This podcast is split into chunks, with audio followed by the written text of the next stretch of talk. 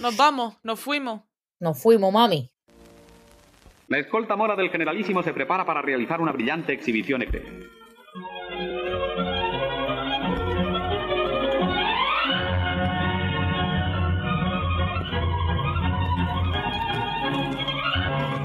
Al aire marcial de la escolta se suma su magnífico alarde hípico, un espectáculo grato a los ojos, lleno de ritmo y de armonía. Sin un error ni un fallo, los jinetes componen y recomponen una vez más el difícil laberinto de sus evoluciones. Hola chavales, al habla Moranónimo. Si no sabéis quién soy, ya estáis tardando en ir a escuchar la primera temporada. Os dejo con La Guardia Mora, el podcast que intenta solucionar morotraumas colectivos desde la puta periferia.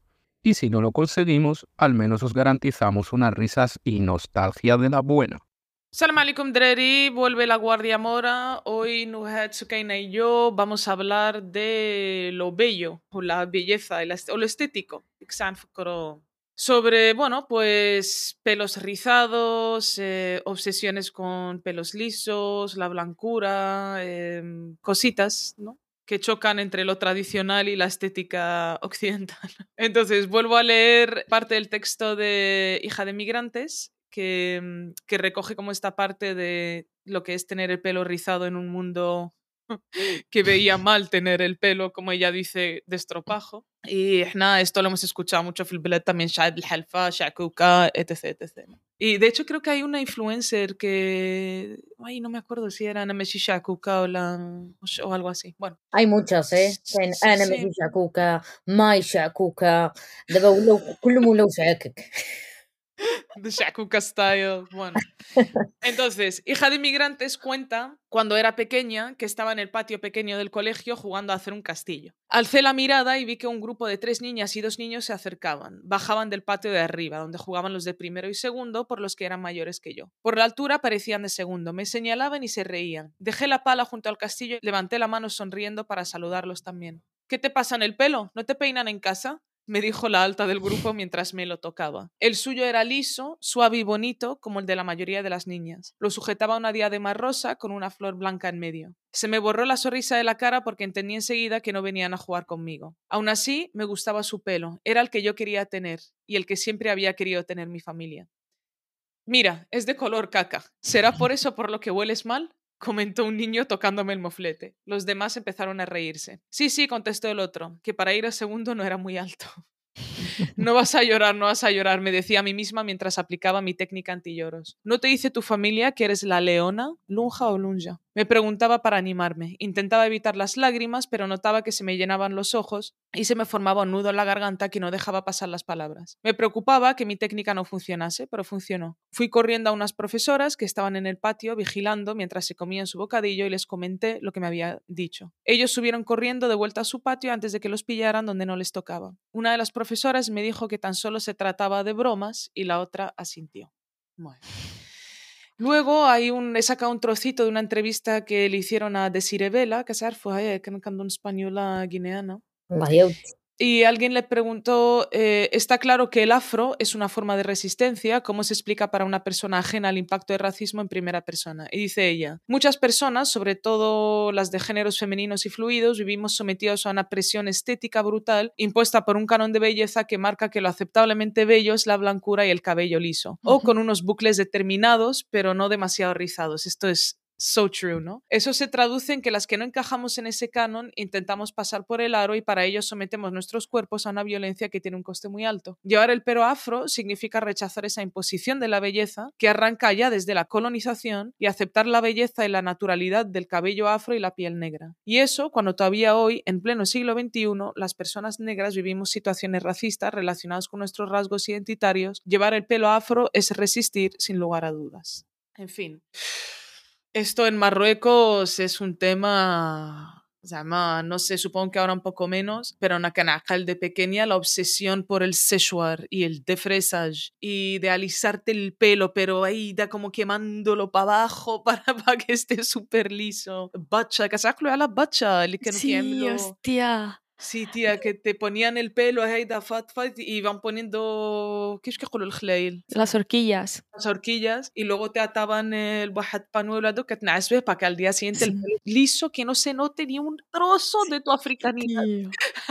hay, había, hay una cosa mm, bastante peor que el bacha y es tzertaiba. What the fresagia, aquel que se en el la abuela esa que olía a rayos y centellas. Sí, pues sí, si, no te la sabían aplicar, y muchas veces yo he visto gente aplicársela en casa, se te cae el pelo como te pases unos cuantos minutos y te quedas sin pelo. Aún así, la gente, con todo el sobreaviso que ya venía en el paquete escrito, la gente le daba rematadamente igual. Yo me lo pongo si, es, si con esto voy a tener el pelo liso hasta que me empiece a crecer. Yo paso por ahí. Sí, hasta yo recuerdo que ha habido, o sea, lo de te en mi época o sea, se hizo de moda hasta en los chicos, o sea, hasta los chicos se lo hacían, ya no solo las mujeres, sino también los tíos que querían hacer te y quitarse el pelo afro, pelo rizado. Sí, porque los tíos querían ser como Nick Carter, ¿no? Como sí, sí. la imagen de estos tíos con el flequillito, mandar de, de y, y de hecho, si os acordáis, como las peluquerías, bueno, tanto de mujeres como hombres, ¿no? Pero los los hajama hasta hoy en día, como que tienen esta imagen, imágenes de tíos en la puerta, ¿no? Para sí. y todos todos son pelos lisos, o sea, no tiene nada que ver con Shard Mohammed que entra a sí, no tiene... Hasta hoy en día y las mujeres era igual, sí. Bueno, eh, esto nos toca de cerca, ya que Sukeina la cabrona tiene el pelo liso. E- Eso iba a decir, para que os que conste en, en acta, eh, aquí mi prima y yo, la Yasmina, tenemos el pelo rizado, no, lo siguiente. Sharkzuina, mamá. Hostia, mira, el recuerdo de esa serie, tío, Shark, Zwina, Mama, que eran un madre y un hijo súper blancos, con el pelo alisadísimo, Febchi, y un castaño rubio. No me imagino a todas, claro, nosotras de pequeñas viendo Shark, Zwina, Mama, y... Sí, no esa sé. parte la hablamos en lo publicitario, que era Sí, las, sí, sí, sí. la esta de los champús que en vez de, de vender al público marroquí se vendía con una imagen De fuera, de claro. pelo que no... A mí, a mí esto me trae unos recuerdos nefastos de cómo mi madre me tenía que peinar por las mañanas antes de ir al colegio a base de hostias. Porque el pelo rizado no se puede peinar en seco, o sea, es, es, es abocarse al suicidio, porque Mm, cuando ya salís a una parte, se te ha enredado la otra, y así Sí, sí, sí. sucesivamente. Entonces, me acuerdo de esas mañanas, yo llorando, mi madre ahí, pa, cállate, que vas a ir así, vas a ir así, déjame terminarte la trenza. Bueno, mira. Sí, sí, y, y de hecho, o sea, Nakanakal, o sea, el tiempo que tenías que dedicarle a la pre-shampoo, a comprar, a no sé qué, tienes una hora y media baño de, de, de, De, quitarte todos los nudos. De todos los nudos, o sea, era, era un trabajo impresionante, ¿no? De, y luego hablabas de los champús. Claro, nosotras crecemos en una época en la que no hay el curly method de los cojones de ahora. Entonces tenías como muchísimo el fructis, sí, eso. O el HS, el Head Shoulders que además te ponían claramente en el, en el champú para pelo dañado y seco de de mierda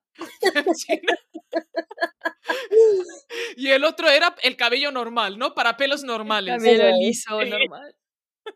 Y a ti te tocaba el de seco, el harsha, el de que siempre igual. Y ahora el curly method, que por supuesto empieza desde el el mercado eh, americano. O sea, está muy bien que haya femsi llama productos para nuestros pelos, pero es, es un robo. O sea, en ahí a lo mejor el champú son 35 dólares. Ah, sí, sí, pero aquí también tampoco, tampoco te creas aquí que. Auti. Sí, sí, entonces, bueno, no sé, es como una forma de incluirnos, pero desde la capitalización de nuestra diferencia, que Totalmente. es, es muy heavy. O sea, ال- ما يمكنش اللي عنده الشعر نورمال يخلص Sí, 7 sí. دولار وانا شعري ملون يخلص 42 ya está la puta olla, yo qué sé. Pero es que no solamente el champú, está el champú, la mascarilla, para el hacer el deep, eh, el deep, eh, bueno, la hidratación Sí, profunda sí. una vez por semana, Sí, que esa mascarilla te va a costar 50 pavos, lo que te cuesta a ti allí, el acondicionador, y luego eh, ya lo que tú quieras añadir para peinártelo, el living, el gel, la espuma, la mousse, esto, lo otro, el secado, bueno, el, el difusor este. Sí, sí, sí. Sí, sí. Un Es- capital. Es ¿no? sorprendente, sobre todo en, en Marruecos, nosotras que hemos, o sea, hemos vi- vivido, Yasmina y tú, gran parte de, de nuestras vidas en Yasmina y. Marruecos y Yasmina y yo, perdona. Sí, porque Sukeina no... No, No, digo, tal. si hay otras que no me tocada. Una cosa que tiene alguien ahí. El caso de que era sorprendente de que no estuvieran preparados, o sea, la mayoría de las peluquerías no estaban preparadas para el canon de belleza africana, sino todas las peluqueras que hayan estudiado en las academias era todo alisar pelo, solo alisar. Tú entrabas a todas sí. las- bueno, y sigues entrando a las peluquerías y lo único que hacen es certebas, alisados, shushuar, planchas. Oye, O sea, no había un método curly que, mm, que lo normalizara, sino hasta, hasta ahora que es cuando se ha hecho de moda. Yo hablo de España. En España conozco yo un, un par de ellas que cuando me voy a cortar el pelo me cobran 30 euros. Y Ujú. te estoy diciendo que me están cortando las puntas de un pelo rizado en seco. Ni lo mojan, ni lo secan, ni absolutamente nada. 30 euros el corte. Me quitan uno o dos centímetros de cada, mm, de cada rizo. Mm. Y, y ya te digo, dos peluquerías desde ayer. Se están forrando, eso sí, pero Sí, desde sí. ayer. Ana iba a decir esto también, que hablabas de, mm, de peinarlo en mojada o la seco tal, el pelo rizado se tiene que cortar en seco. Y yo esto lo descubrí hasta, hasta, que me vine a vivir a Estados Unidos con las peluqueras afroamericanas, que son las primeras, si no, Bucky, yo durante años, desde que me corté el pelo, como hace 12 años o así, me corto yo el pelo, ahí, daf baño, pac, pac, pac, más o menos que quede el tal, porque no me atrevo, porque que mm. porque no saben... Eh, Claro. claro, el pelo de mujer rizado, pero corto, pero no sé qué. Entonces empecé a ir a peluqueras hasta que vine a Estados Unidos y eran todos o, o inma latinas o inma Mm. afroamericanas. Y te lo cortan en seco, efectivamente. Y bueno, no es tan caro, pero es verdad porque aquí hay más, pero, pero España, por lo menos hay esta entrada de peluqueras flavapiés o el Haya Seida que se han juntado para tratar este tipo de pelos, pero, pero hostia, hasta, pues eso, hasta el 2015 no hemos tenido Totalmente. Y todos los influencers que conocemos a día de hoy han- no son influencers de toda la vida, no, no llevan 15 años en la industria ni nada, llevan unos cuantos años. Sí, sí. Y además, no sé si Nasukeina si te causaba como también complejo, ¿no? Cuando ibas al colegio, al instituto, la, esto que contaba también como eh, hija de inmigrantes, ¿no? De ver esos niños que tienen el pelo. Ana, yo nunca lo entendí como complejo, pero Ana, por ejemplo, nunca llevaba el pelo suelto, no, no soportaba, o sea, el pelo rizado me parecía como extravagante, una manera de llamar la atención, hasta que crecí más y tuve un poco de headache y me lo corté y dije, bueno, pues ya está, voy con afro y resisto hasta donde pueda. Y even lo afro lo tenía mucho más afrodusa hasta que la gente me empezó a tocar el pelo, como decía también Safia, de española en América que tiene una hija y cada vez que iba a su casa o la, nos encontramos o tal, me mandaba la niña a tocarme el pelo y la niña, ay, te puedo tocar el pelo, بحال أنا شي chihuahua ولا شي فهمتي Eso me ha pasado a mí así de veces aquí en España. Claro, tía, y no lo entiendes, ¿no? Como desde mm, una cuestión identitaria ولا هذاك انا بالنسبه لي ليس في الشعر انا una cuestión estética بحال المكياج بحال هذاك ما كتبقاش يت- Claro. pero ya esa obsesión que empieza a tener la gente y la fascinación con tocarte y no tocarte عاد فهمتي como que te incomodaba entonces yo no entendía o sea y al final acabaron consiguiendo que me lo cortara un poquito más que siga siendo rizado y tal siga siendo afro pero no el afro de, de en fin de tal en los aeropuertos también me han buscado el pelo by the way pero ese es? ¿Han metido la mano en el pelo? Sí, sí, me han pedido, me han dicho, we're so sorry, but we need to search your hair. Y yo, go for it. Y entonces me hacían, te lo juro, Joder, por lo menos con masaje, ¿no? la policía, sabe, ahí metiendo la mano en el pelo, pero eso solo en Estados Unidos, Sara. No, no, que yo al igual que tú, cuando en, en primaria y tal, pues iba siempre con la típica trenza, si no era una, era dos, o coleta nunca, porque, porque coleta era sujetarte el pelo y luego que te quede una cola, pero así, Sí, como sí. muy extendida, ¿no? Era como roschotada, literal. Pero luego me puse el pañuelo y en parte el pañuelo fue como para, mira, ¿sabes qué voy a hacer? Pues me voy a tapar el pelo, voy a pasar de toda esta mierda. Claro, tía, es que... Es que yo no, no, o sea, no sabía tratarme el pelo rizado. Hoy en día que sí me lo sé tratar, se lo cambio a cualquier persona por el pelo liso, pero no por nada, sino por comodidad. Cuesta sí, sí. muchísimo mantenerlo, muchísimo. Ojalá yo lo tuviese liso, pero no por nada. O sea, yo no envidio ho- hoy en día, yo no envidio el pelo liso, yo lo puedo llevar rizado, liso, como, como, como me dé la gana. Pero el ahorrarme todo el trabajo de mantenerlo bien, si pudiese, me lo hubiese ahorrado. Sí, sí, sí, sí. Yo ahora voy a hablar con mi privilegio de pelo liso. El privilegio de Blanca tiene Nubat hoy, el, el pase blanco hoy. que no me dejan ser del todo blanca. A ver. Porque a mí me ha pasado otra cosa diferente. O sea, de enterarse de que soy de Marruecos, a mí me o sea, lo típico de tocarme el pelo y decirme, pero ¿es tu pelo? Y yo, sí. Fua. Y me dice, de todos modos, no lo tienes liso del todo, porque tu pelo no se puede considerar liso. Tu, tu pelo es tirando como un poco más arrizado, ondulado. Y claro, pero- ahí sí, sí. Entonces, claro, yo me quedaba así mirando y le digo, a ver, es que hay diferentes tipos de liso, hay diferentes tipos de pelos rizados, hay, o sea, hay de todo. Sí. Pero era como, pero es tu pelo, tú no te haces nada, pero tu pelo es así. Era como la, relac- la relación de, de venir de Marruecos, era como imposible tener un pelo liso. Sí, sí, que básicamente no te ha dicho, no pareces marroquí de milagro. Ah, no, sí, no, eso venía también con la frase. Ah, y, no y, no, y no te dejan pertenecer tampoco. Bueno, bueno, liso, liso, tampoco claro, es, sí, sí. no te flipes. Es como lo tienes un poco ondulado, tu pelo no es liso. Y es como, bueno, digo, yo por lo menos no me paso la plancha, aunque tenga el pelo liso. ¿sabes? Porque aquí es como lo típico de tiene el pelo que está, como que tal ha mido una vaca. Muerto. Totalmente liso. Tarsim si el de diye clichas. Y aún así se pasan la plancha. Sí, sí, sí, sí, es, es verdad que esta obsesión de la plancha que Naja Lausan que había llegado a Tánger cuando estábamos en el Insti, ¿no? Sí. Que empezaron a venderse, misma época que llegó la Super Pop y la Bravo y tal, llegaron también las planchas. Es verdad, Mamma hostia, qué fuerte. Cosa, que, que la otra parte también, que hay mucha obsesión por parte de europeas o americanas o tal, de tener el pelo rizado, ¿no? Entonces, Es eh, Femsi, como también ir a hacerse un montón de tal, hay que no se me queda, hay que está como muerto, hay que está, Femsi, que no pero en fin, no Sí. sé. También para hablar de cosméticos tradicionales. eso. Sí, claro, eso es lo que iba a hablar, porque luego también estaba. Yo, a mí me encantan los pintalabios. Pero yo, para mí, el- mi mejor pintalabios, el número uno, ni es Max Factor, ni Maybelline, ni, ni nada. Para mí es el Carfesi.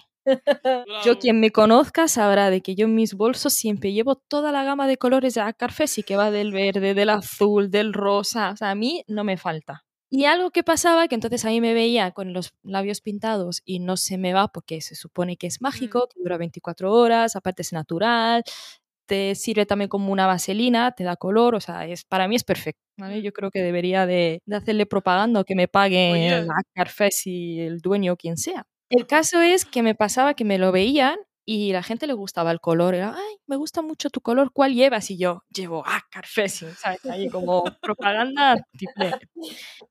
¿Qué pasaba? Que mis amigas o mi entorno empezaron como a pedirme que les trajera. Entonces yo cada vez que iba a Marruecos, pues me traía una caja, una caja para mí y una caja para dar a la gente, para regalar. Mm. Y claro, no sabían de que la Carfes iba sobre todo también por el pH de cada uno, que a cada uno le va a dar una tonalidad. Entonces, cuando yo regalaba alguno, ha llegado gente a decirme que les he traído uno falso, porque lo normal que venga de Marruecos es que sea falso. Obvio. Y era porque no le quedaba igual Que a ti. que a mí, ¿sabes? El mismo tono. Entonces yo tenía que explicarles de que eso era la magia que tenía el Carfesi, que es que no te va a dar mi mismo color porque cada uno tiene un pH, el color de los labios es diferente, o sea, eso pasa con todos los maquillajes, no tiene por qué Sí. ser este en concreto de Marruecos. Claro. Pues sí. La magia me encanta, la magia de la Carfesi es saber diferenciar entre colono y colonizado, ¿no? Como- Es- Esa es la magia de la Carfesi. والله رديتي يا بحالي. Sí, este, bueno, ya lo colgaremos en Insta o هذاك de lo que es la Carfesi, ¿no? Pero porque antes decías verde y tal, no es, no es que el color sea verde, sino, o sea, por fuera es verde, pero luego dentro, incluso como el stick este de la Acar puede ser azul o rojo, un color así random, pero luego el color que te deja en la piel es otro distinto, ¿no? Como más, es, yeah. Y no sabía que era natural, Ana. Yo quería hacer en plan de aquí un breve, abrir un breve paréntesis. La Sí. Creo que hay, está el natural, natural, natural, que es como la cosa esa de, de barro que tú mojas con agua, ¿no? Y va Ah, soltando un- sí. un, colorcillo y se aplica tanto a los labios como a los... a, las mejillas, sí. sí, a modo de, de blush. Y Mm. me, me acuerdo que ese, ese Carfesi en Amazon, se vende en Amazon, Sí, sí, sí. había un comentario de un blanco que lo compró y dijo, pues vaya estafa, porque está vacío por dentro. Es cóncavo por dentro. Y no sé qué se pensaba que tendría que llevar. Y lo, pone, y lo puso ahí en los comentarios. Y digo, pues vaya estafa. Está vacío por dentro. Nadie le respondió. Es que creo que a los, eh, a, los comentarios de Amazon no puede, o sea, no es el Facebook ah. puede responder. Bueno, pues puedes poner el siguiente, ¿no? Es decir, gilipollas, que es... claro, para poner el siguiente tienes que comprarlo.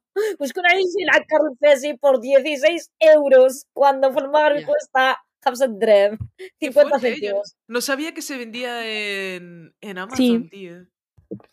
Pues sí, sí. Más, Shilei Bajara.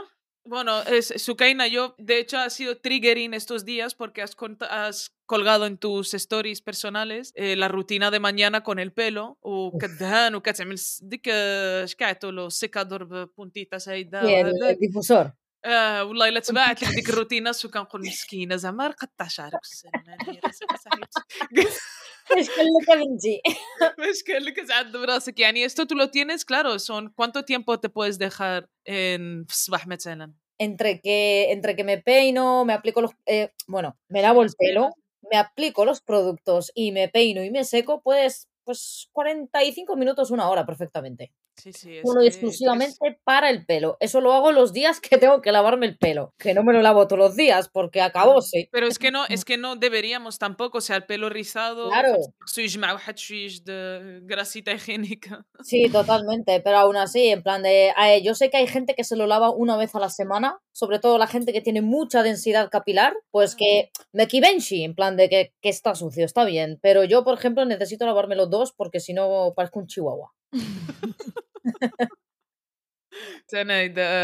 y luego me afecta la humedad o los fancy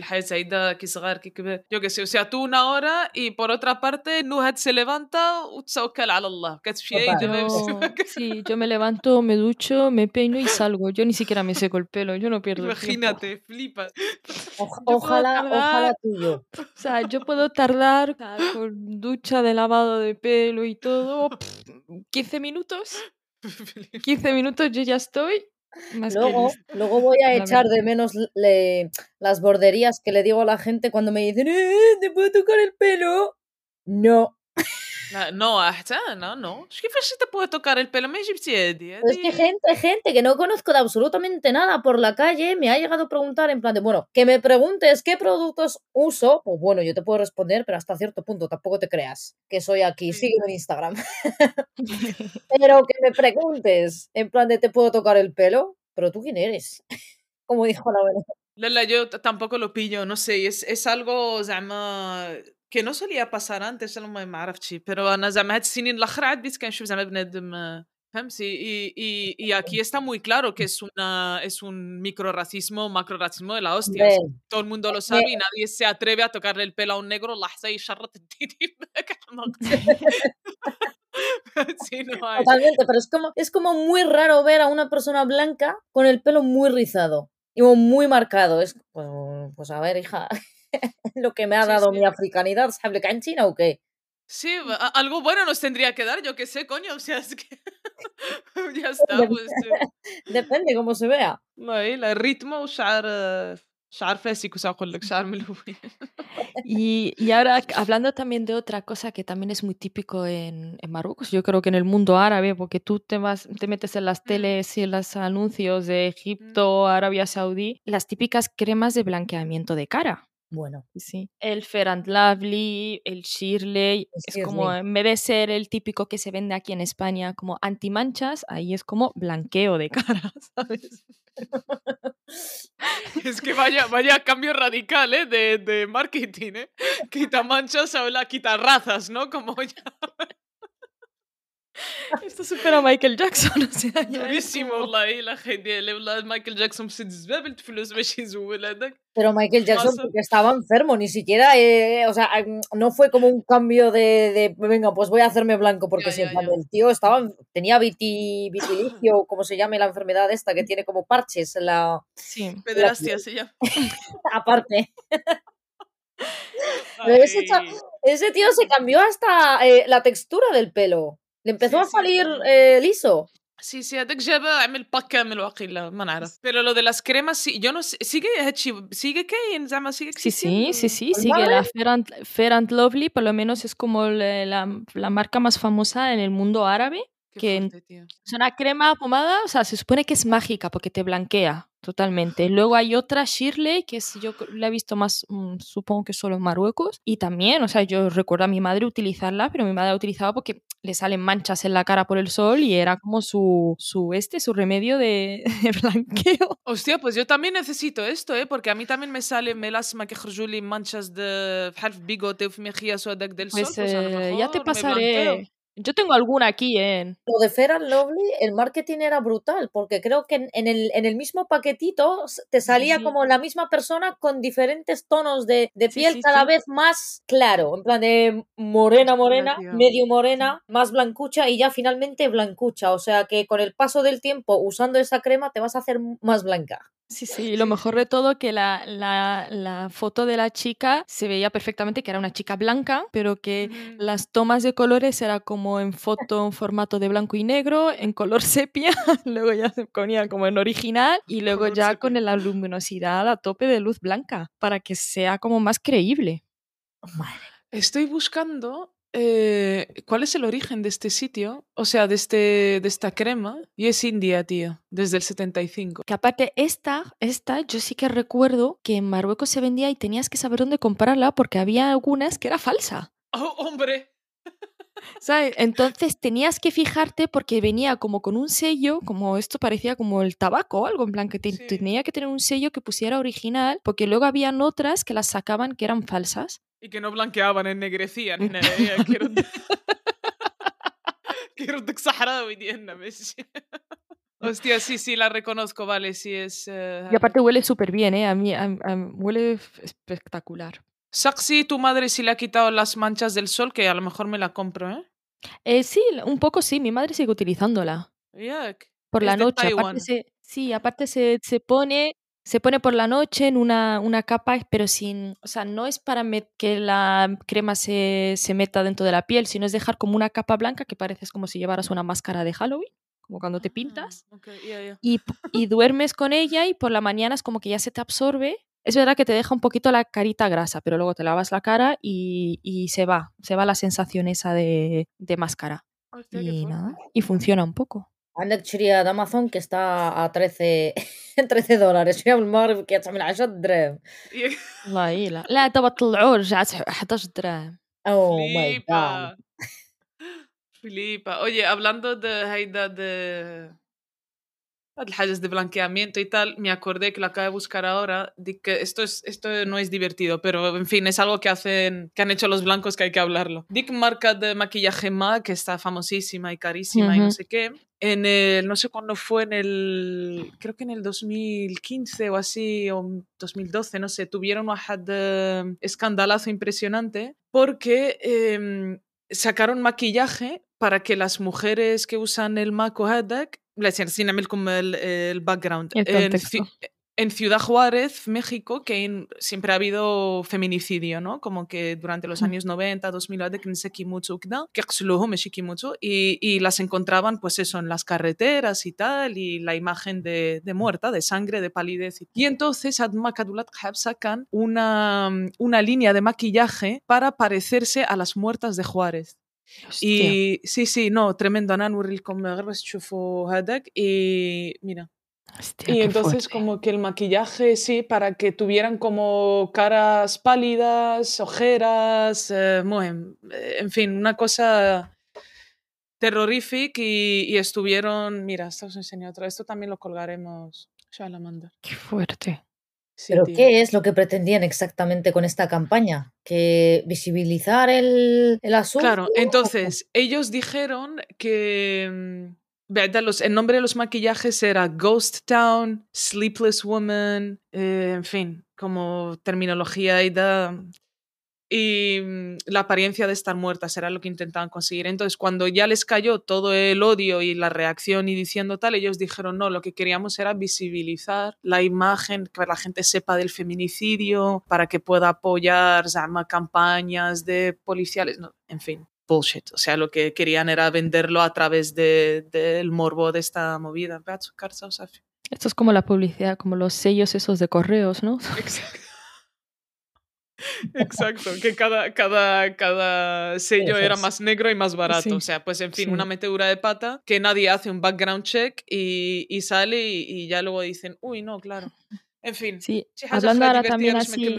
Sí, hablando así, bueno, no es del todo divertida, pero sí que hubo un movimiento de las modelos de origen africano o afroamericanas que cuando las maquillaban nunca encontraban el tono de piel, entonces casi siempre las sacaban como blanqueadas realmente y se notaba un montón porque a lo mejor no terminaban de maquillarle el cuello, se notaba el corte, ellas no se sentían seguras. Y yo no sé si la primera que sacó una gama de colores me parece que fue Rihanna, fue la que sacó una gama de, de, todas esas tonalidades. Creo que habían como 200 colores de, o sea, de, tonalidades de, de, maquillaje y fue lo que dio como a entender de que se podía hacer también diferentes tonos. No se podía llegar solo al blanqueo total, sino que cada uno tiene su tonalidad. Y eso fue lo o sea, has dicho así de maquillaje de maquillaje, me he mm. acordado de las modelos. Y luego todo el mundo se sumó al carro. Mm. Luego ahora Dior mm. también ha puesto pan de todas las tonalidades habidas y por haber. Luego eh, Jeffree Star, todo, todos han sumado al carro de la diversidad.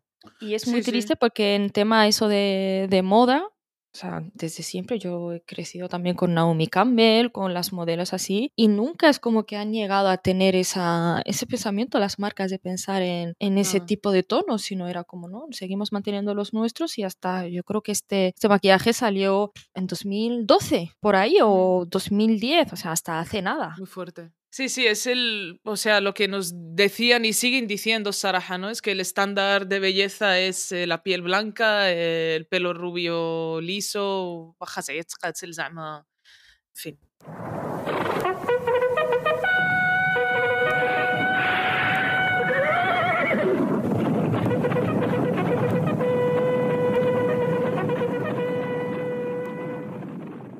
En esta segunda parte tenemos de invitada a Safia Al-Addam, conocida también como hija de inmigrantes. Eh, tabores indígenas irregulares, acuartelamiento nómada. No vamos a dar, no vamos a dar más, más localización, más TPS. Uh, Safi, entonces nada, Safia, marhaba, welcome a la, la Guardia Verdad. Muchísimas gracias, ya era hora.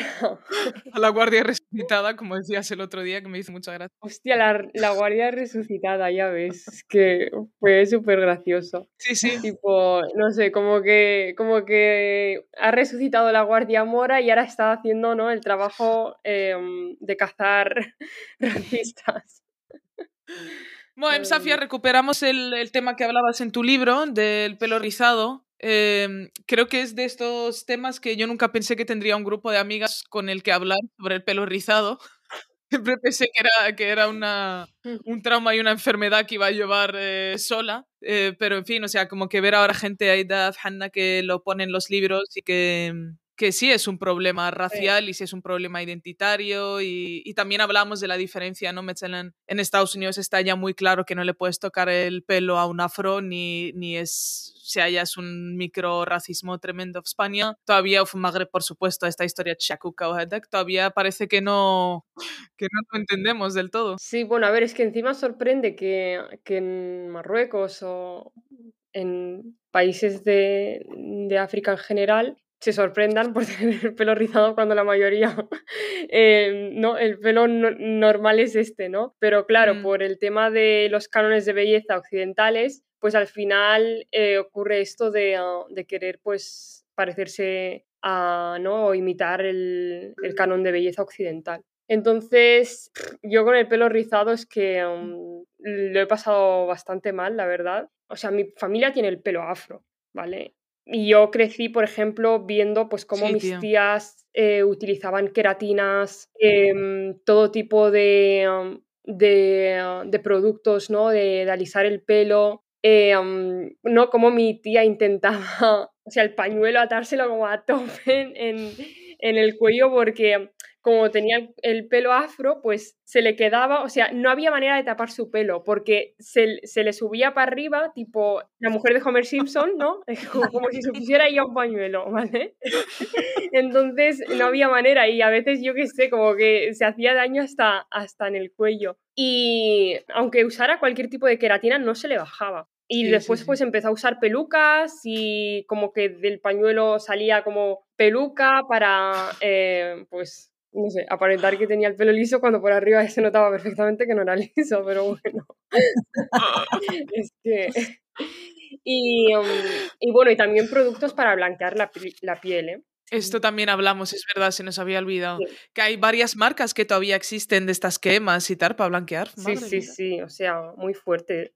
Yo me acuerdo, por ejemplo, que yo de peque sí que me llegaron a alisar el pelo mm, con un producto en una peluquería en Marruecos y de pequeña me lo raparon, o sea, para que para, para ver si, vol- si, si volvía a crecer eh, liso.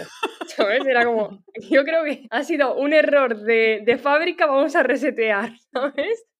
Tipo, vamos a intentarlo de nuevo a ver si sale, sale mejor el, eh, esta vez. Esto me flipa, ¿eh? Lo de lo Es corto, a ver. Lo más, extra- lo más estrambólico es que Safia lo, lo está diciendo, le ha pasado hace muchísimo tiempo, pero es que el otro día yo vi a una chica que, que su hijo salió con el pelo rizado y tendría un año o algo así. Me dijo, es que estoy harta, no sé cómo peinarle, se lo voy a rapar a ver si le vuelve a salir liso. Y yo, pero, ¿tú te estás leyendo?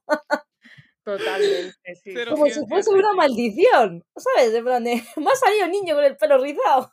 Sí, sí. Claro. Sí, sí. Bueno, yo creo que solamente hay que ver los canales de televisión marroquíes, ¿no? Como todas las presentadoras, todas tienen el pelo alisado, ¿no? Y, o, no, a mí me sorprendía también en series, todas tienen el pelo súper mega liso, además ahora también como corto al occidental, ¿sabes? Cuando nosotras, no sé, tenemos como un un ritual o algo ancestral, ¿no? De cuidar nuestros pelos con, con hierbas, con, ¿no? con henna y fortalecerlo y tenerlo, no sé, largo y, a- y el tener que imitar a, no sé, a mujeres occidentales, pues bueno, no sé.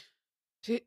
Yo justo antes sí. cuando has comentado lo del tema de las pelucas, me ha, me ha recordado que en Marruecos es como típico también que mm, las chicas que tengan el pelo rizado se pongan extensiones de pelo liso, que eso se nota como muchísimo el corte y es como algo como intentar que se ve que a lo mejor aunque lleve una queratina o una charteba de la abuela de toda la vida, que se vea ese contraste y que se lo noten como que es algo normal, como que ese es mi pelo natural, de liso y... Sí, sí, yo creo que, bueno, eh, al final es este modelo, ¿no? De, de belleza que nos imponen cuando, pues, claramente no somos así y entonces como que nos forzamos. Yo, por ejemplo, mi hermana mm, es como tú, que tiene el pelo liso. Otra blanca. como-. Bueno, es la única de los hermanos. Ella siempre dice que es adoptada. Tiene esa teoría de que es más clara, tiene el pelo liso y todos los demás, pues somos más eh, marrones, tenemos el pelo rizado. Y a mí siempre desde pequeña, o sea, siempre desde pequeña me han dicho que mi hermana era más guapa que yo porque tenía el pelo más liso, porque era más blanca, era más clara, ¿no? Parecía española. Claro, en, bueno, ese es el, ese es el, el panorama con el que nos encontramos, ¿no? Este tipo de comparaciones de, bueno, pues tú tienes un pelo de Aisha Kandisha, Shakuka, estropajo, y yo qué sé, ves a tu propia familia, que en teoría tienen que ser tus referentes, avergonzarse de su pelo, tapárselo incluso en bodas o, o en sitios donde, no sé, solo hay mujeres, y dices, Mm. pues no sé, algo está mal, ¿no? Y al final, bueno, pues después ya a mí me empieza ya a gustar mucho mi pelo. Imagino que es como todo el ejercicio ese que tenemos que, que al final hacemos, ¿no? Que después dices mm, que no, no tiene nada de malo. Y ya, no sé, es que ya no, no me acuerdo de um, tener que alisármelo. O sea, alguna vez me lo habré alisado hace dos años, pero es como que no, no porque querer parecer mejor, sino de hecho me preocupa de a ver si ahora voy a perder mis rizos, ¿no?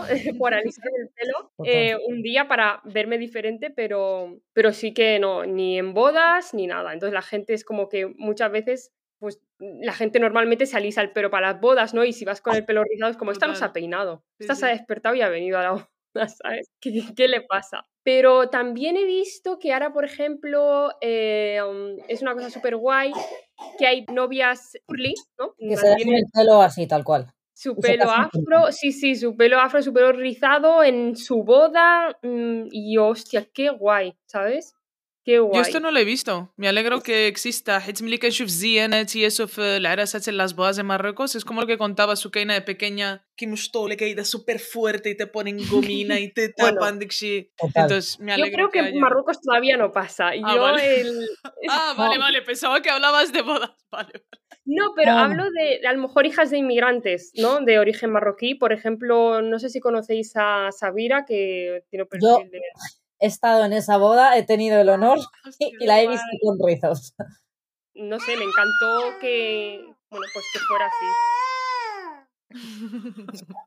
Pues sí. ibas a decir algo, Nuhat. Sí, que hablando del tema de, de bodas, es sorprendente, es sorprendente como las que tenemos el pelo liso siempre nos lo acabamos ondulando o, o rizando para las bodas en vez de alisar, sino es como para hacer un cambio de Qué look. fuerte, ¿eh? A mí eso me da mucha rabia. no, cuando las, cuando las personas blancas se, rizan el pelo, tal, cuando mm, dices, o sea, pasáis toda la vida em, diciéndonos a nosotras que estamos mal, ¿no? Que lo nuestro no está bien y ahora os lo rizáis vosotras, Claro, para parecer exóticas. ¿De qué ¿De vais? qué vais? pero tú no, ¿eh? No. bueno, pues nada, me voy con mi pelo privilegiado A liso. tu grupo de blancos. A otra parte, de Em. Eh, quiero decir una cosa sobre las pelucas que hablaron ellas antes, porque aquí, claro, la, comunidad de mujeres afroamericanas usa muchísimo las pelucas. Lo que pasa es que se usa de manera muy distinta. En, en eh, la, las mujeres afro usan la peluca, pero de manera mm, como con agencia, como diciendo yo llevo peluca, porque este es mi pelo y yo quiero jugar más con mi pelo y llevo peluca. Usamos las pelucas precisamente para tapar lo que eh, somos, ¿no? Entonces es como que ellas lo usan para como para exponenciarlo más y que sepas que yo llevo peluca, ¿eh? pero este es mi pelo y tal, y lo llevo y no pasa nada. Como que nos queda un poquito, efectivamente. Eh, dale, Darisu que estábamos hablando de que, bueno, a ver, está claro que la cuestión esta del pelo rizado eh, es una cosa que hemos rechazado siempre, que nuestras familias también han, han rechazado, pero tampoco, o sea, mm, no ha sido hasta ayer que hemos empezado a ver cómo se cuida el pelo rizado. O sea, yo he tenido, yo tengo el pelo rizado, aunque me lo veáis ahora liso, pero rizado, rizado. Ah, es verdad, no iba a decir. Te has olvidado, ¿eh? Soy, soy una traidora, sí, pero solo hoy, mañana ya no. A que te sientes privilegiada, eh, dilo, dilo. Es que es eso, absolutamente nada. La gente me pregunta, ay, ¿cómo te lo rizas? Le digo, pues una cachofa del agua, me la tiro por encima, ya está. Vuelves a rizar. Todo empezó en 1921, Juanlo, ¿cómo te- Eso es. no, que digo, que nosotras también, o sea, yo por lo menos no he empezado a, a lo que es eh, rizármelo, cuidármelo, para que los rizos se marquen y se vean bien hasta hace nada, porque había un, un desconocimiento muy grande en, esto del pelo rizado. Sí que es verdad que, bueno, lo afro era para gente negra. Luego estaban los, los pelos lisos y ondulados, que era pues de la gente asiática, latinoamericana, blanca. Pero luego estábamos el pelo rizado, que por cierto, somos un 11% de la población solamente. El, o sea, el pelo rizado, rizado. ¿eh? Ah, estadística, pelo rizado. somos especiales, ¿no? Mm, somos especiales. Y que ha sido hasta ayer. O sea, que también es como, bueno, mm, yo tenía el pelo rizado, pero no sabía que, era rizado. Sí, sí. Y hasta que no me he dado cuenta, no me lo he empezado a, a cuidar en base a eso. Y no los he podido lucir y llevar con, en plan, con orgullo, en plan, joder, pues este es mi pelo. No es una permanente, es Mm. mi pelo. Hablando ahora de traumas, anécdotas infantiles, yo recuerdo una vez que mis hermanas quisieron jugar con mi pelo. Como yo mi pelo no cambiaba mucho, sobre todo cuando era más pequeña, como que era como más liso aún, pues se dedicaron a hacerme trenzas, pero de las trenzas esas pequeñitas que te, me, hicieron todo trenzas y aparte me utilizaron esas gomitas pequeñas de esas que te destrozan el pelo. Bueno, pues terminaron como estuvieron todo el día, no sé si era verano, creo que estábamos de vacaciones, bueno, me, me hicieron trenzas, yo me dormí con las trenzas puestas, al día siguiente eh, les digo a mis hermanos, "Uf, me duele mucho la cabeza, en plan soltarme las trenzas. Bueno, me sueltan y mi pelo estaba totalmente hinchado, ¿sabes? Eso era, y yo ahí llorando, me habéis estropeado el pelo, yo yendo a mi madre, mamá, me han estropeado el pelo, y mi madre, bueno, es verdad que mi madre les echó la bronca a mis hermanas porque también se creía que se me había Mamá, estropeado ya no el estoy pelo. blanca. Se iba a quedar así no quería la bajar.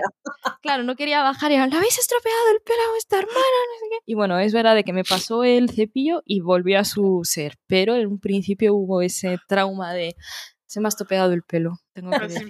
tu que es una que tengo blanca. Pa' una que no me cuesta peinar. A una que me ha salido Pa' bien. una que no hay que resetear, joder. Total. Pero no sé, sí, se juntan, se juntan muchas cosas, como Em. lo que decía también eh, Sukeina, ¿no? Ese hecho de no saber que perteneces a un colectivo hasta que te das cuenta que perteneces colectivo de pelo rizado, ¿no? O sea, lo afro es para lo afro. Naya no se nos, ense- no se nos enseña. Pero que es muy raro ser mora sin no saber que pertenecemos al colectivo rizado. Es como, Sí, sí, ves, a ver, chuflas, a ver, lo no que es el colonialismo y el esto, ¿eh? Y, el, y la arabización o lo que coño haya pasado en estas, en estas décadas. Total. Hasta, hasta este punto hemos llegado, de no saber cómo es nuestro pelo. ¿Por qué? De tanto peinártelo, de tanto planchártelo y secarlo, ya llega un punto en el que el rizo ya ni, ni es rizo ni es nada. Entonces tú no sabes eh, esto qué es, qué forma, no tiene ni una forma, no sabes, porque no es ni, ni estropajo, ni, ni está marcado, ni nada. Entonces es un pelo que está maltratadísimo. Lo que tienes que hacer es darle una tajada y, y- y dejar que crezca y ya está. Pero hasta Ahí que es- llegas en eso, tela. A mí, a mí por lo menos me ha costado. Yo no sé mm, en qué momento te has dado cuenta, Saif- eh, Safia, de que tu pelo es rizado en plan tipo 2, 2B o, do- o 2T o, o lo que sea, plan, pero ¿ha habido como un crash o lo has sabido de toda la vida? Pero yo sabía toda la vida que tenía un pelo de estropajo. Porque ya. sí, pero no rizado en la plan así, en plan de en bucle, en plan de, Sí. ¿sabes? Sí, sí, sí. O sea, yo ya lo sabía de toda la vida en el cole, de ya de casa y todo. Claro. em, eso es, bueno, pues no he tenido la suerte, ¿no? De nacer con un pelo que sí sea bonito, ¿vale? Yo sabía que tenía un pelo feo y que tenía que arreglar, ¿no? De No como otras. No como otras. no miramos a nadie. Bueno, chicas, os dejo, ¿eh? yo creo que aquí no estoy en el grupo. O sea, ahora mismo me siento como que estamos en una, en una esta organización de pelo curly en la que no estoy invitada, ¿vale? Yo voy a crear mi La asociación. hacia el pelo a la inversa, hacia el pelo liso no existe. y Ahora voy a decirte, tengo que crear un día para el pelo liso. totalmente. Eh, pero no sé en qué momento se llegó a perder el tema de los cuidados, porque a mí ahora mismo me da mucha rabia, por ejemplo, que aparezcan en grupos de mujeres blancas, como con el método curly, oh, la ajena, me riza mucho el pelo, tal, no sé qué. Eh, no, no te lo laves, cuando yo, por ejemplo, en el colegio no podía decir que yo no me lavaba el pelo todos los días, ¿sabes? No, no, yo sí, me lavo todos los días. Ahora viene la blanca a decirnos que nos lo lavemos una vez por semana. Ahora viene la, la blanca a decirte que te laves el pelo una vez por semana, a decirte que utilices henna, que te lo trences, ¿no? Que no utilices productos dañinos cuando nosotras realmente, nuestras eh, abuelas, nuestras ancestras, utilizaban estos cuidados, ¿no? Luego ya se perdió ya con el tema de, de, de toda pues el colonialismo y tal, y es cuando ya empezamos ¿no? a, a lo que decías antes, Sukaina, ¿no? a no saber qué es lo que tenemos, ya se ha, se ha dañado tanto que no sabes ni cómo cuidarlo, y al final, pues no, da rabia esto de que tengas que descubrir o hacer lo que hacían tus ancestras de toda la vida porque te lo explican cuatro blancas, ¿sabes? Eso es, totalmente. No. Eso lo vemos en un, en un montón de prácticas, ¿no? Como esta reapropiación de Occidente de técnicas milenarias eh, asiáticas, africanas, eh, latinas, no sé qué. Pues desde el yoga, la meditación, هاد الحاجات كاملين اللي جابوا فهمتي كومبوتشا كيفير Totalmente. كيفير واللبن وعاد تشرح لي تينا شنو هو كيفير واش منيتك es como otro nivel de y entre ellos está, Madre mía. está esta cuestión del pelo, ¿no? De, de cómo, igual que ir con kaftan al par o yo qué sé. Es que TikTok para esto es súper peligroso, ¿vale? Totalmente. Porque después aparece un vídeo de una persona blanca que ha descubierto el método curly y dice, es que ahora sé rizarme el pelo y dices, tía, que no tienes el pelo rizado, ¿vale? Que tengas una curvita, ¿vale? No significa que tengas el pelo rizado. Y es como que Peña, que no tiene el pelo rizado, que tiene el pelo liso, o con una curvita de la cola o yo qué sé, de por qué le ha salido eso, o de la almohada. Entonces, como que voy a seguir los métodos para rizarme el pelo y tengo el pelo rizado, cuando perfectamente has estado toda la vida, ¿no? Con el privilegio de tener un pelo bonito, suave, liso, y, y ahora como que te lo quieres rizar a la fuerza porque parece que ahora como el pelo rizado mola, las trenzas molan, ¿no? Todo esto. toda esta movida, ¿no? Como, bueno, y Marruecos mola ahora. ¡Hombre! El, el ácar este que nosotros, yo mi madre siempre le ha llamado Busmat Hef, no sé. Bus- Busmat Sí, sí, ah, sí, claro, Busmat porque no deja, Sí, sí, porque sí. no deja rastro. Sí, o sea, el pintalabios este que creo que es el, que- el, Ácar, el- sí, sí, bueno, que sí. dura 24 horas, el nombre era Busmat Hef, Besa sin miedo. Oye, ¿me has comprado el Besa sin miedo? Porque no se quita. No sabía. Eso era mi madre también. Envíame Besa sin miedos. O sea, eh, ¿cómo, es que es impresionante. ¿Qué ves así miedos con sensación de vivir ahí sin fea? O sea, el hijab me tapo, no sé qué tal, pero luego bus más what? Es que, Ah, ¿cómo podemos claro. vivir así? ¿Cómo hemos vivido tanto tiempo Totalmente. así, tío? En esta esquizofrenia. Sí, sí. Las señoras y señoritas de Barcelona se someten gustosamente a los cuidados de belleza que requieren cierta paciencia y aguante cuando los consideran compensadores. Aquí las vemos entregadas a una especie de siesta tranquila en la sección de oxigenoterapia, gracias a la cual se relajan nervios y músculos. La podología ayuda a reparar los estragos del calzado estrecho y el examen de la presión arterial y análisis de laboratorio forman parte del sistema de control médico. La cliente tiene así la seguridad de seguir un tratamiento científico. La depilación se ha electrificado. Para combatir la celulitis, vulgarmente, aumento de peso, está el manejo con pistoletas a presión de aire frío. Convenientemente preservados los ojos, viene la sesión de sol artificial con los conocidos rayos. Así la piel adquirirá el tono que suele proporcionar el mar o la montaña. Nuevos cuidados y nuevas atenciones para el cumplimiento de estos fines estéticos. Y luego el suave maquillaje, la crema y todo lo demás. Y al final después aparecen vídeos de wow, un pintalabios de Marruecos, tal, y todo el mundo, pues, o bueno, o el tema este de, de hacerse pecas con la henna, tío, es que dices... Yo no he "Oh, visto Dios, esto, pero qué hacéis?". payasos. ¿No? Sí, ahora es tendencia. Tía, em, ahora han descubierto la henna y que la henna es para el pelo, para las manos y para las piernas, para los pies, y la gente se lo pone para la cara, para ponerse pecas. Y luego aparecen pues como un payaso al día siguiente. O también para perfilarse los labios y pintarse los labios. Sí, Dios eso también, pero yo digo, yo no me, yo no me pongo a aconsejar a nadie, ¿eh? yo digo, que parezcan un payaso. Parezcan un payaso, ¿sabes? Tú dales más, dales más, dile que se lo pongan en las cejas también. De sombra, de ojos. De sombra. De colorete. Sí, sí. Pecas, pecas. Qué peligroso es el exotismo, tío. Lo más gracioso de lo de las pecas es que hay veces que Es utilizan la henna negra, entonces claro, las pecas no salen como ellos quieren. Madre mía, tío. No sé. Sí, y también ahora eh, con el boom que está habiendo con el aceite de argán, que es como la novedad, Ah, bueno, pero novedad sí. como que antes, como que ellos han sido los primeros en descubrirlo. Sí, sí. Yo esto lo vi hace poco en un, en un aeropuerto aquí en Estados Unidos, no me acuerdo cuál era- cuál era, si era el de Atlanta o así. Una, un póster enorme que pone Moroccan Argan Oil, pero enorme, ¿eh? ahí dam شبار, فهمتي, toda la pancarta. Y una mujer rubia, delgadísima, واحد بحال القميص هيدا النعاس, مطية هيدا, ديك mujer, فهمتي, هيدا, mujeres débiles وهذاك. هيدا مصورة هيدا, فهمتي, مسيبة Una- على الأرض, digo, una Exacto, Samantha, por favor. que- que esto. Siva, Siva Formel, porque es una, una mezcla entre el desierto y. O sea, no, no está claro de dónde viene Hadek, pero una disociación que hablábamos el otro día con el episodio de lo generacional total. Es que no, no tiene. Es arrancar la cosa de su tradición y su cultura y hacerla circular económicamente por el resto del mundo. O sea, no, no sé. Sí, sí, pero bueno, yo me alegro mucho porque así hay un montón de puestos que te venden aceite de, de argán y aceite de girasol seguramente, ¿sabes? Venga, toma, ponte aceite de girasol para el pelo. ¿Sabes? Tenía sí, piojos. sí, además debe de vender muchísimo, igual que el aceite de hachís. A Uchkumana una vez compré ah, eh, aceite de hachís cosmético, entonces estos random, que ahí no hay, o sea, ahí no pasa ni laboratorio ni nada, eso es lo, lo que hacen, ¿no? Es puro. Y me dice, no, ah, me dice, esto está muy bien, quizás ah, hachar para que no se te caiga el pelo, tal.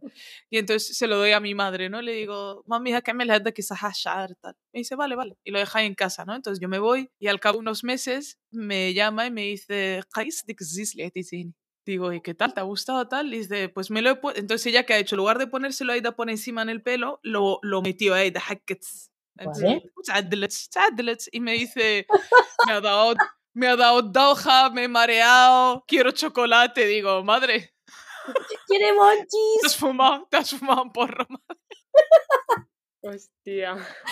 Sí, Y ella, no, no, no, Casara, me quise أكفس حاجة في المغرب تكون محشش, ¿no? Entonces, la, la, la, la, la, la, la, no, no, a mí, ya, a mí no me ha pasado nada, me he mareado y ya está, que es lo normal que te pasa cuando te pones aceite en el pelo. Y yo, sí, el de hachís, claro. Monchis. Puedo confirmar porque a mi madre también le ha pasado lo mismo. Lo que pasa es que mi madre se lo, ech- se lo echaba y dormía con él. Y por las mañanas se levantaba como con resaca.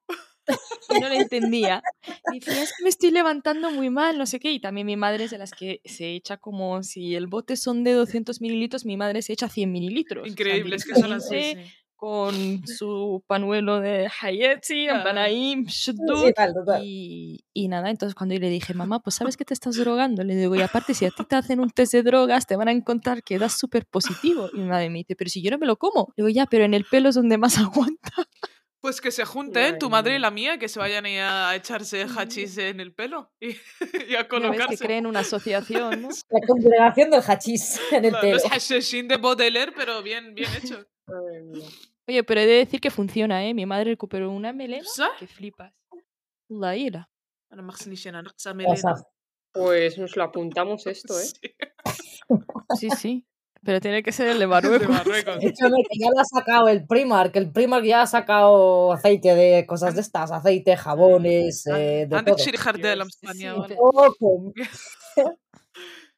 Eh, ¿Qué más? ¿Qué más temas hemos hablado? Mm. Bueno, el hijab. Luego Sukaina nos contó que se puso el hijab unos años y que eso facilitó un poco pasar desapercibido con, por el pelo, aunque llamabas la atención por otras cosas, ¿no? Pero es que poca broma, pero era muchísimo más, más cómodo que ahora. O sea, es que ahora es infernal. Los días que me lo tengo que lavar, tengo que hacerlo por la mañana para que esté durante todo el día bien y ya, bueno, aprovecho como ese día que el pelo está bien. Entonces tengo que ducharme por la mañana. Eso significa levantarse dos horas antes. Sí, sí, es, dejarse, es un ratazo. Tú también, ¿no? Safia, supongo que cuando te lo tienes que, que preparar, un par de horitas. El que un par de horitas. No, el pelo. O sea, para, no sé, te, te pones cremas, te echas movidas, o sea, porque aquí Sukaina tiene una rutina. Curly method. O sea, desde que entras a la ducha hasta que sales, te pones el living, eh, lo defines, te lo secas. ¿cuánto tiempo pasa? Bueno, es que al final, al principio me pasaba un montón, pero luego dije, no. Ya que me duró muy poco, ¿sabes? El tema este. Y luego es que tampoco necesitaba usar tanta cosa porque es mi pelo, ¿sabes? Y al final, con que uses productos que, que no te lo dañen eh, y tal, y que, y que se mantenga hidratado, no hace falta estar, um, bueno, en mi experiencia, ¿eh? tanto tiempo. Entonces, um, bueno, eh, al final dejé de, de- de obsesionarme con el tema y es como, mm, me lo lavo eh, una vez o dos veces a la semana, uso la mascarilla que tengo que usar, depende de cómo esté, ¿no? También, y, y usar henna, usar eh, productos mm, naturales y ya está. Y, y al final, pues bien, pero ya cuando, cuando ya no... Sí. Cuando ya no está definido, yo, yo opto por usar em, Yo tiro de moño. En plan, o, o una coleta o un moño y ya está. Sí, yo, yo también opto por usar el pañuelo, eh, no, anasir, que es como tipo turbante, usar turbantes. Allí, Y ya y te, te tocan el pelo y eso, te ha pasado a eh, la gente, ¿no? Sí, ¿no? Sí, sí, sí, sí. Tipo, qué pelo más bonito tienes, es tuyo. Estoy- Bueno, me lo ha prestado alguien. ¿Sabes? Te lo he robado. Qué fuerte, tío, sí, sí. ¿Y te piden permiso para tocarte el pelo o la que yo Heida sat y te, te tocan Alguna vez sí, pero en general no, ¿sabes? Es como, no sé. Es que ya van así directamente. ¡Ay, qué pelo más bonito! Qué ¿Sabes? bonito, ¿sabes? Sí, sí, bastante violento. Mira, a mí eso me ha pasado de si es tuyo por verlo de que es liso y que sea de Marruecos. Y en Marruecos vamos al mundo al revés, ¿eh? En verdad. O yo qué sé. El tema de los productos para, para engordar en Marruecos, que también es otra cosa como súper peligrosa.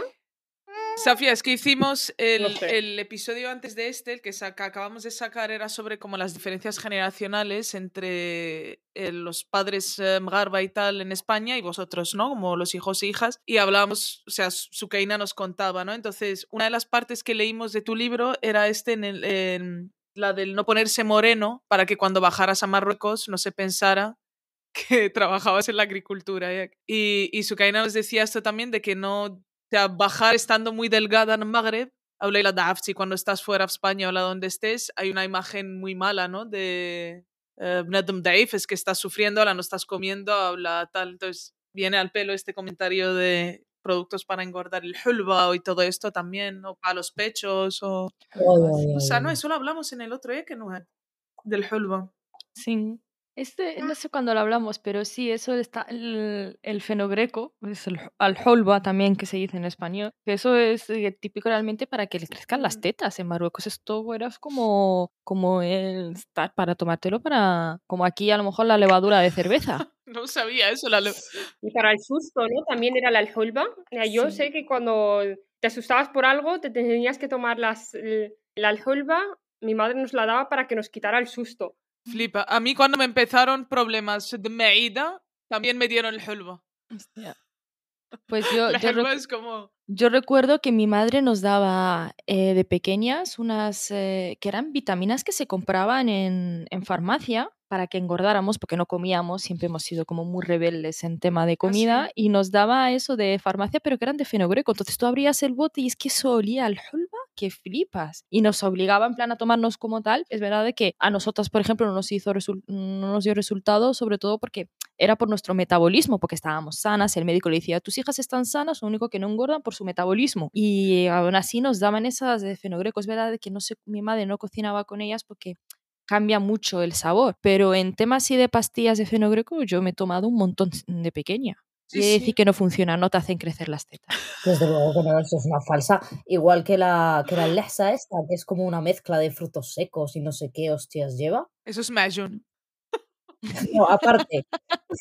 Jalina de Major, eso no, no, no, es para Perdón, colocarse. es que la cabra Sino tira al también monte todo el para- rato. Sino también para mm, engordar, que creo que había hace poco una polémica de unas moras que se estaban peleando porque una vendía lesa y la otra le decía que estaba en mal estado y no sé qué, no sé qué. Bueno, un rollo patatero por una mezcla de, de frutos secos con aceite, con no sé qué, no sé qué, que la traía, que era, mm, que se llamaba eh, lesa sa- eh, creo, o algo así. Y es eso, una mezcla, una pasta que te comes para supuestamente engordar y estar entrada en carnes.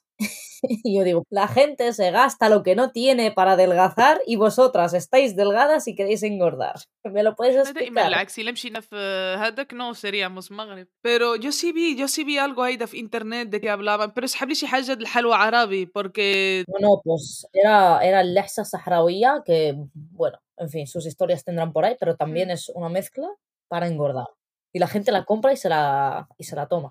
Es sorprendente de que sobre todo en Marruecos, que, mm, que intenta copiar lo, lo occidental en temas de pelo, pero en temas de figura es como ellos mismos son como en plan engordar carnes, Sí, caderas, pecho, culos, es como todo, mientras que en España es todo lo contrario, o sea, no es una No. figura esbelta, delgada. Sí, sí, además me encanta que le añadan a lahsa no sé qué saharaui o la porque ya hemos aprendido que hay que exotizar también para vender fuera entonces solo le añades esto la le añades a mazig ahora Allah para seguir ocupando más espacio a ver si cuela. Sí, a mí, me, o sea, el tema este me parece como súper peligroso porque es que yo, por ejemplo, hace poco cuando fui a Marruecos, madre mía, o sea, es que fui y fue tan heavy. Fui a saludar a una prima mía que hacía como tres años que no había visto, tiene ella 17 años y no la había reconocido. Literalmente que no la había reconocido. O sea, vino, me abrazó. eh, bueno, además fue como un momento bastante trágico porque había muerto mi abuelo y tal. Safia, ¿cómo estás? Tal y yo. ¿Quién es esta persona? ¿Sabes? Yo, bien, tú, no sé. Y por la voz la reconocí, no le quise decir nada, pero claro, se estaba tomando un jarabe para engordar, porque ahora ya no es como productos que dices que, bueno, son como naturales porque te hacen tener más apetito, tal, no sé qué. Son jarabes mm, químicos, tal, que, que son súper peligrosos para la salud, ¿no? Y le había hinchado la cara, pero es que ella se ve preciosa, ¿sabes? O sea, tenía la cara como descompuesta en- encima, porque estaba como muy hinchada y como que, mm, no sé, al final estaba como descompuesta, ¿no? Y, no, no era como, no sé, eh, era algo que, que, claramente no era sano, ¿sabes? Y le dijimos, oye, mira, no te lo tomes. No, no, no estoy tomándome jarabes, tal. Y realmente sí que se los estaba tomando. Y, yo me acuerdo que mm, nosotros, o sea, nuestra constitución es de ser como súper delgaditas, que al final también eh, mis hermanas y yo, al final también es como que, bueno, huesos, tal, te pones chita, te ponen una toalla debajo, ¿no? Y es como, ¿sabes? Como no engordes, es que te vamos a tener que poner toallas, dos sujetadores, tal, no sé qué, no sé cuántos, y como que no te quedaba bien el vestido porque porque no había hueso, o sea, no había eh, carne, ¿no? Que, um, que, lo aguantara, ¿no? Y um, fue una de las cosas heavy, heavy que, um, bueno, no sé, que, que, al final veo que sigue pasando, ¿no? Que, que la gente, mm, pues, sigue, ¿no? Esos comentarios de has engordado, has engordado, has adelgazado, siguen siendo mm, comentarios que se hacen así con total naturalidad, ¿no? Y al final, eh, mi hermana, que, que también le afectan mucho, o, eh, bueno, o yo misma hemos tenido que poner ¿no? los puntos sobre las sillas y decir, no comentes estas cosas. No, yo le llegué a comentar con gente de, o sea, es que, que, a mi hermana le están afectando. No comentes cosas sobre su cuerpo, es que no sabes qué le pasa. Entonces, no es normal tener que decirle eh, a una persona que está muy delgada que a ver qué le pasa eh, um, y, y, a ver mm, cuándo engorda, ¿no? No sé. Además, esto es algo que suele ser hacia la mujer. O sea, yo no, no vamos, que yo sepa, no sé si hay, seguro que a algún tío le dirán has engordado, y tal, pero la constante, el constante comentario y el análisis y eso es, es siempre hacia nuestros cuerpos y, y, siempre cruzado con esto de la lejanía, ir y volver y tal, que más que los regalos y eso se espera también como verte estéticamente hacia dónde, sí.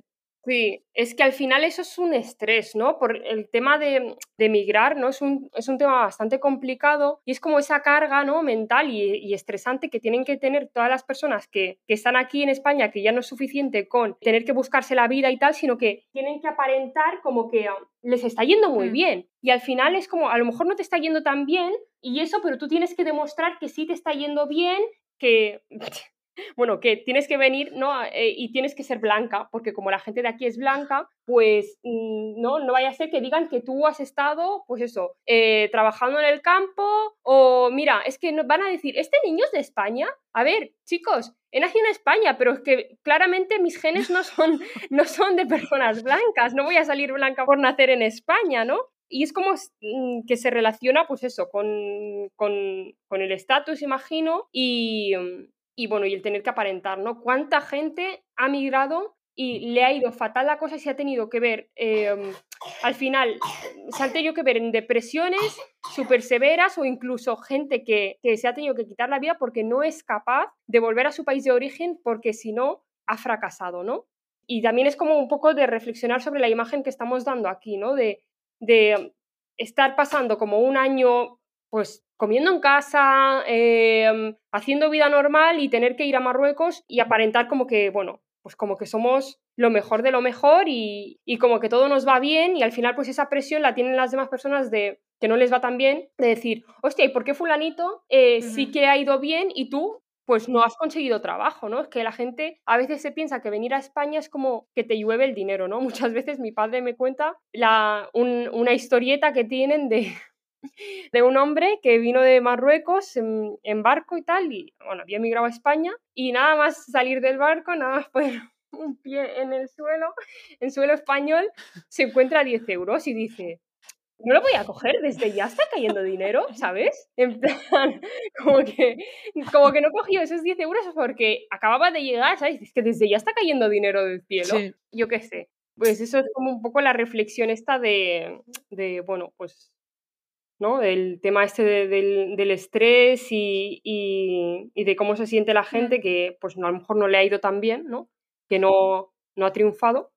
Eh, pues que, vamos, para que triunfes, complicado, ¿no? Entonces la gente, claro, no va, no, va contando ahí sus penas, pero tampoco hay que mm, vender una realidad que no es, ¿no? Porque al final Esto me recuerda, no sé si habéis visto Wahad corto medio largo, que se llama Todos os llamáis Mohammed, que es de los años 90. Creo que está en Vimeo, está gratis, o en Vimeo o en YouTube o tal. Y es la historia de Wahad, de hecho creo que son Tanjawa. Dos chicos o un chico tal que mm, emigra a Madrid y claro, se junta con los Mgarba que ya están en Madrid, los chicos jóvenes y tal, y están como un- en una barriada en la periferia, ¿no? Como sitios de chabolas y tal. Y entonces él tiene que empezar, pues eso, a, a llamar a sus padres a Tánger, a dar eh, la visión, a mandar fotos, a y entonces eh, hay varias escenas en las que sus amigos, los otros Mgarba, le hacen fotos de cámara de Shailo y él tiene que mandar esa foto en Magreb, ¿no? Y entonces se ponía dándole, nunca enseñando las chabolas, nunca enseñando dónde está, sino que se iban muy lejos a buscar un edificio para hacerse la foto delante del edificio, para que sus...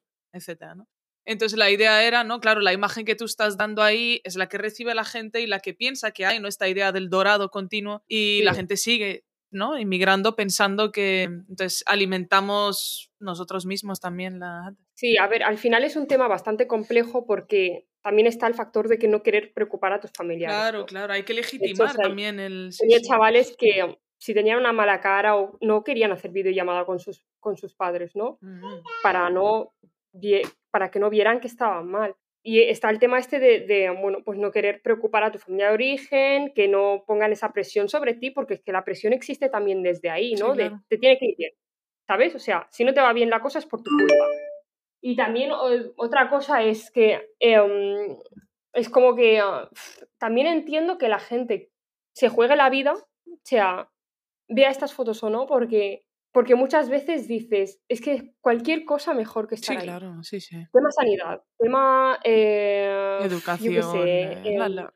tema educación, que la gente termina de estudiar em, y si no tienes pasta, no estás bien. O sea, sobre todo por la sanidad, ¿eh? Eh, o, o si eres de algún pueblo, pueblo rur- rural y eso. Entonces, bueno, creo que es como un tema bastante complejo que hay que analizar muchas cosas en contexto y, y, y tal, pero que, que- que sí, que el tema este lo agrava porque pues contribuyes a esta, a esta presión que ponen sobre las personas que, que están aquí y luego pues a que las personas también de, de origen piensen que, que todo es un camino de rosas y cuando vienen se encuentran con un choque bastante fuerte y eso también puede acarrearte muchos problemas, ¿no? De, hostia, ¿qué es esto? A mí no me habían contado esto. O sea, sí, sí, migro porque mis condiciones ahí son lamentables, pero tío, no me vendáis que es como un camino de rosas, ¿sabes? vamos a salir de aquí que está triste esto. Vamos a salir de aquí, Sukaina, cuéntanos algo. Algo cuéntanos algo, Sukeino, cuéntanos algo. No podemos terminar así el capítulo. No, no, Yo os voy a contar algo. Ah, no, la, Marín. Algo, la blanca siempre ocupando. Ay, la blanca del pelo liso. ¿Sabes que yo ah, soy la de privilegio, tía? Pues a ver si no. Muéstranos el mismo pri- Venga, privilegio. va, la que menos yo, venga. traumada, la menos traumada que nos saque de, de- de- de esta depresión a la que nos encontramos ahora Uf. mismo. Traumada, si yo te contara, Safia. هذه مسكينة حتى هي الفواط وديك شي كامل قاز يا. عليها. Ay, por Lo favor. que iba a no veas. comentar, que es muy gracioso, que yo me casé este año y mm, yo me puse dos vestidos, el vestido de novia blanco, el típico occidental, en el que me tuve que poner una faja para que no se me marcara absolutamente nada, porque tenía que ser la silueta perfecta. Ah. Pero justo cuando me tuve que cambiar para ponerme un kaftán marroquí, la costurera me la había preparado con dos tallas más grandes en- la zona del pecho, porque no me lo podía poner con mi talla, porque si no, no lo iba a lucir Claro, tía, claro. y, mm, y tuve que ponerme dos sujetadores, Es que es- pero de los de super push-up para Para supuestamente lucir aparentar el que tenías unas kaftán. buenas. كي لعبوا boobs. بيك السالم مستر Sí, بوتاتو هذا هي هذه لا دوبل ايدنتيداد Toma, ahí la- Se desmonta él solo. Eso es, o sea, era como diferentes... En contraposición a lo que ha dicho Nuhad, eh, yo hice ya una, una preboda full Magreb hace ya bastante tiempo, pero las cosas no os creáis que han cambiado. Yo pesaba 10 kilos más de los que peso ahora, peso 62. Por aquel entonces, digamos que pesaba pero بلاتي سكينه 75. كيفاش ¿Qué es preboda? Es como un melad, pero que no llega a ser una boda. En plan... Sí, pero fue con una cosa rara porque mis padres querían hacerlo más grande y yo les decía que no, pero al final, bueno, como pagaban ellos, Perfecto. pues lo hicieron ellos. En plan tuve Zillana, tuve una vaca, o sea, 200 pollos, y no era ni la boda, o sea, era una preboda. La bajen fija, los que estamos fuera.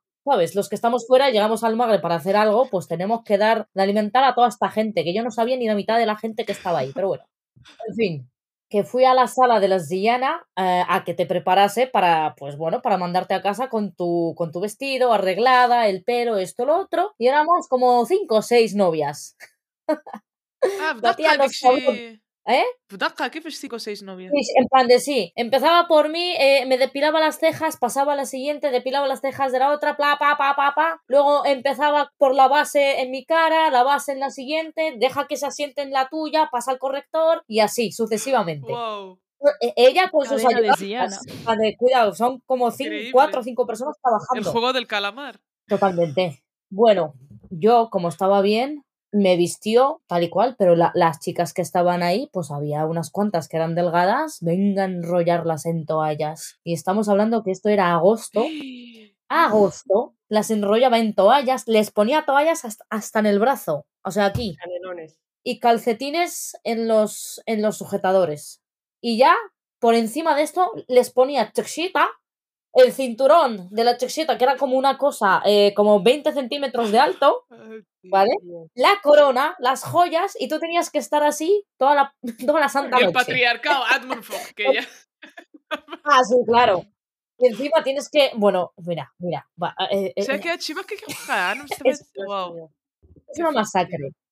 Ese, seguramente. O sea, por, por aquel entonces, otra cosa del, de, relacionada con la belleza es que el maquillaje era blanco. Aunque tú fueses morena, te iban a poner la cara blanca el día. O sea, o sea tú tenías un corte aquí flipante, White El cuello face. negro. La cara cuello negro, la cara súper blanca, las manos morenas y tú ahí posando como, como maléfica. O ad, ad, se atreverán a decir Westerci o el Mesterci, ¿no? Que es como el, el review, el ah, review sí, que sí, hacen claro. las señoras al final, si la rosa es o no, que no, no sé ni cuál es el término en español, ¿no? Si te ha bajado la belleza divina. Yasmina, tú que has estado en mi boda, ¿Ana Sererzo o no? Ah. سريرتي يا اختي سريرتي بحال انا ما كنتش عارفه que había toallas Ah, no, fin. el mío era sujetadores, yo era ahí. Ah, sujetadores, 50-50. perdón. Fajas Bueno, en los el blanco, tuyos es un cuidado. resumen un poco de lo que de, de nuestra realidad como hijas de inmigrantes, ¿no? Ahí, ¿no? Tenemos que estar rellenitas y aquí tenemos que estar delgadas, ¿no? Y, encima- y al- y al- y de alguna manera, o sea, no vivimos una presión, ¿no? Es que tenemos que vivir dos. Totalmente. Es que eso es lo que me decía ¿Sabes? mi madre. Cuando se acercaban las vacaciones, oye, no adelga, come, come. es que es, es una. cuando se acaban las vacaciones ahí tenías que dejar de comer, ¿no? Ah, sí, claro, para volver aquí. Es que yo lo tengo tan insertado en mi subconsciente que mi pareja empezó a hacer, eh, a ponerse en serio con la dieta antes de ir al Magreb. Y yo le dije, oye, deja de hacer tonterías porque a ver si tu madre va a pensar que no te alimento. Y yo no alimento a nadie, también te digo. Pero es, es como ya la forma de pensar de ellos, es como que la tienes aquí dentro de la cabeza y no te puedes deshacer de ella. Ana Potlek, tú puedes salir del Magreb, el Magreb no puede salir de ti. ya te digo.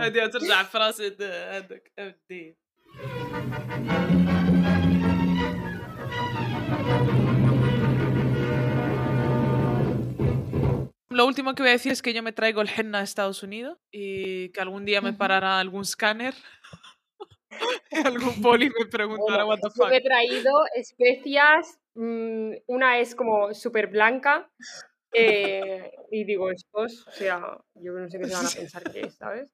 Que vengo aquí a esquiar. Eh, pero, pero no, no. Eh, y ahora ya cuando vuelva me traeré más porque... Sí.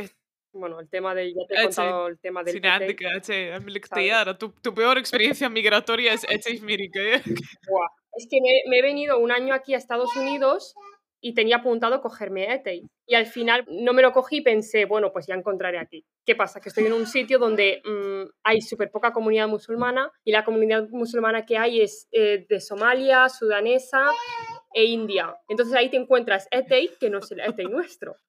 Y bueno, es que se me ha ido toda la pasta en ETI, eh, em, que si vale 17 em, dólares, eh, lo he comprado. Bueno, sí, sí, es que os lo voy a enseñar. Y es que ninguno es como en casa, entonces estoy como desesperada.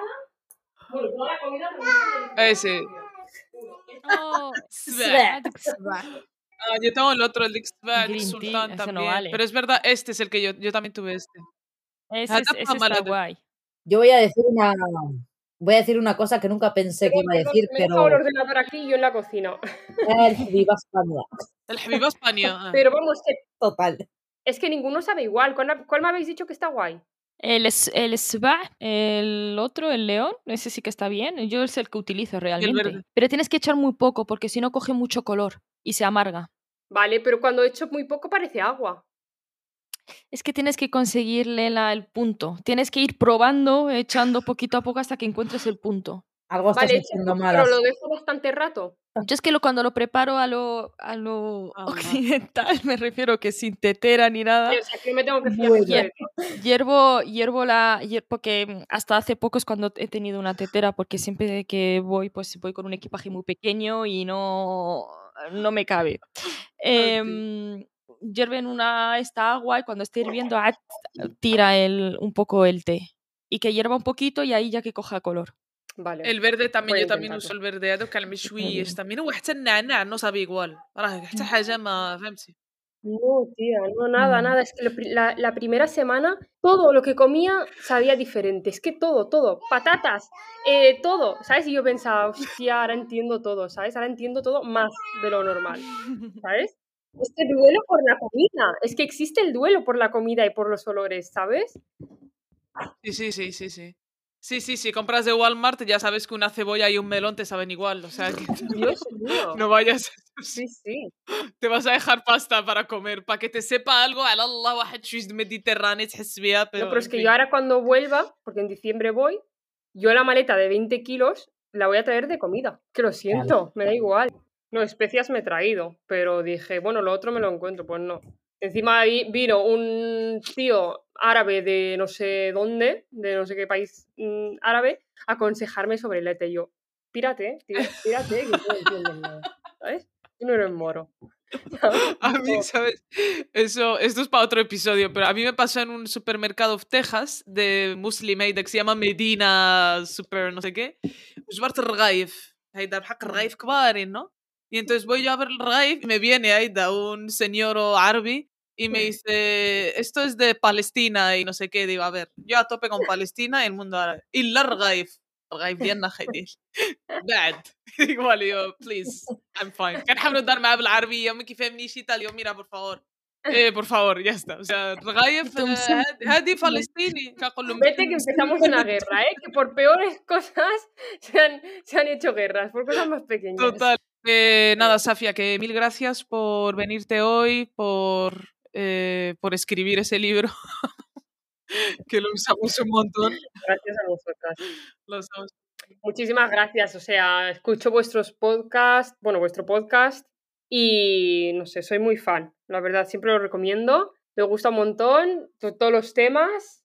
No sé, me, em, bueno, cuando conducía que iba al trabajo, tal, ahora, em, ahora no puedo escucharlo porque en el móvil, pues, ahí en el móvil, en el coche no tengo Bluetooth para, para escuchar, pero sí que me hacía súper ameno y muy gracioso, así que me partía de risa porque hay momentos que son súper graciosos. O sea, que son para llorar, pero realmente son Sí. graciosos. Como todo lo nuestro. Todo es para llorar, pero bueno, al final haces una mofa de ello y sigues adelante porque si no, no avanzas.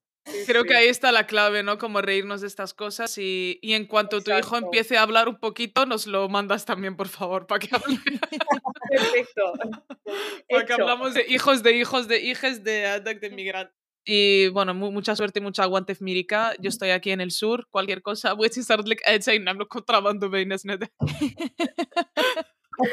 Perfecto. Dale, Sí, Safia, sí. mil gracias, tía. Muchísimas gracias a vosotras. Chalao, Muchas gracias por nos escucharnos. Adiós. Bye. Chao.